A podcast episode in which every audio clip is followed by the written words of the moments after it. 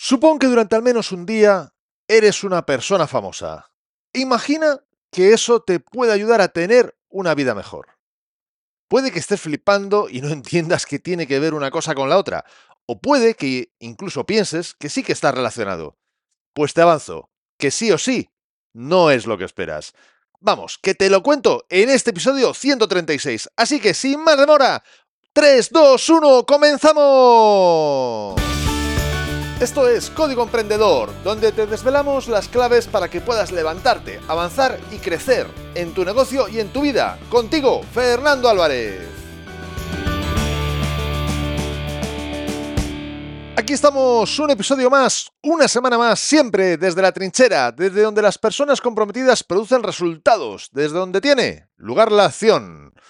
Antes de empezar con el tema de hoy, te recuerdo que puedes bajarte totalmente gratis la audioguía y cuaderno de trabajo que se titula No mueras con tu música dentro de ti, donde te muestro, como si tuviéramos una sesión de coaching, pasos que puedes dar para convertirte en el arquitecto de tu propia vida.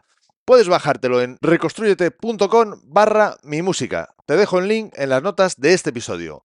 Quiero que seas tú quien diseñe tu vida y la vivas en tus propios términos, incluso aunque el entorno no te acompañe, incluso cuando la vida se pone dura, muy especialmente en esos casos, es cuanto, cuando más necesario es que seas tú quien diseñes tu futuro. Quiero que comiences a ganar, porque no estás aquí para perder, ni mucho ni poco, estás para que tu verdadero yo salga y brille, y desde ahí puedas experimentar una vida muy, pero que muy plena. Bájate ahora mismo totalmente gratis la audioguía y cuaderno de trabajo en reconstruyete.com barra mi música. Todd Henry, en su libro Die Empty, Unleash Your Best Work Every Day, es decir, en castellano, muere vacío y desvela tu mejor trabajo cada día, nos propone imaginar que desde el momento que despertamos hasta el momento en que nos vamos a dormir, tenemos un reportero siguiéndonos, tomando notas de cada pequeña cosa que hacemos, haciendo fotos incluso, o vídeos, como tú prefieras para después realizar un seguimiento de cómo nos hemos comportado durante el día y escribir un informe que detalle qué hicimos, cuándo lo hicimos, cómo, con quién, etcétera, etcétera, etcétera. Ese pequeño informe sería un resumen de tu vida de ese día. Vamos, lo que viene siendo prácticamente lo que es el estilo periodístico, hoy día el paparazzi, digamos, típico, clásico, dirigido a algún famoso en concreto.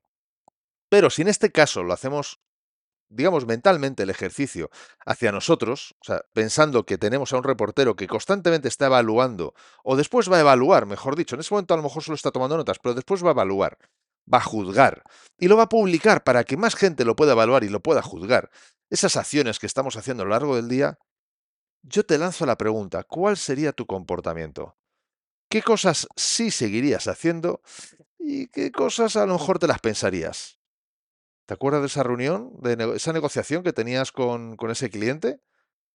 ¿Harías exactamente el mismo estilo de negociación? O, por ejemplo, ¿tratarías a tus compañeros de trabajo de esa misma manera? ¿A tu pareja? ¿A tu perro? ¿A tu mascota? ¿Le hablarías de esa misma forma? ¿Tus momentos de cólera, de ira, serían exactamente igual de numerosos? ¿O si tuvieras a un fotógrafo delante, alguien con una cámara, alguien con un cuaderno y un bolígrafo, ¿Te pensarías dos veces las frases antes de decirlas? ¿Evaluarías tu estado emocional antes de darle salida a la persona que tienes delante? E incluso, serías más amable, no solo con los demás, sino también contigo mismo. Porque en este caso, esta propuesta que te estoy lanzando a partir de la propuesta que ya nos lanzó en su momento en su libro Todd Henry, ese reportero no está fuera, está dentro de ti. Por lo tanto, también estaría evaluando y tomando notas y haciendo fotos de esos pensamientos, de todo ese diálogo interior, de todos esos debates que tienes contigo mismo. ¿Te imaginas que esto fuera posible? A lo mejor, tal y como están las cosas, eh, no tardamos tanto en tener un microchip y en un momento dado poder hacer una recopilación de esa información y luego ya veremos evaluarla. Es verdad que ahí tendríamos todo un jardín enorme, enorme, con todo el tema de protección de datos y todas esas cosas, pero no sé yo, no sé yo si nuestra generación eh, terminará viéndolo. Los chavales más jóvenes, em, tal vez sí. La nuestra estamos, yo creo que a lo mejor un poco ahí en el límite. Tal vez también lo veamos. ¿Quién sabe? En cualquier caso, para el ejercicio nos vale con que sea una simulación, con que te lo imagines. ¿Cómo sería tu comportamiento? ¿Qué cosas harías iguales o qué cosas harías distintas? Porque una cosa te puedo asegurar, ese reportero existe. Esas fotos se están haciendo, esas notas se están tomando y hay gente que las está juzgando. Solo que ocurre una cosa, y es que el reportero eres tú, el fotógrafo eres tú, el videógrafo eres tú, y las personas que las están juzgando no son personas, es una persona y eres tú. Porque todo eso queda registrado en tu memoria. Todo eso queda plasmado en tus registros históricos de tu pasado. Y con eso es con lo que tienes que vivir, con lo que estás viviendo ahora en el presente y con lo que vas a seguir viviendo en el futuro. Por lo tanto, yo voy a intentar hacerlo y te invito a que tú lo hagas. A que te pongas un post-it por la noche para que así por la mañana, según te levantes, ¡pum!, lo recuerdes, no tengas que decir, es que se me olvidó. No, no, no, no valga esa excusa. No, no, no. Ponte un post-it por la noche y ponte, hoy me están grabando, tengo el reportero pegado a mi chepa, por ejemplo, o como tú lo quieras expresar. Que disfrutes del día, ya por, por ejemplo, dar un, un mensaje positivo. Hacia ti, claro, lógicamente. Y ver qué ocurre ese día. Y que ese post-it te lo pongas en la agenda y lo tengas siempre, digamos, en un lugar visible para que no se te olvide que durante ese día tienes a alguien pegado a ti tomando notas de todo lo que haces de forma escrita, gráfica, etcétera, etcétera. A ver qué ocurre, a ver en qué modo, en qué forma tu comportamiento cambia. Porque yo creo que sí que puede cambiar. No solo el tuyo, también el mío. Por eso yo mismo voy a hacer el experimento. Te estoy hablando antes de hacer el experimento, pero lo voy a hacer. Y creo que puede ser muy positivo para todos. Que tomáramos conciencia de que todo lo que hacemos, no solo nosotros lo estamos registrando, sino que también las demás personas. Es aquella frase, ¿no? De que los demás no, no recuerdan lo que dijiste, pero sí recuerdan cómo les hiciste sentir.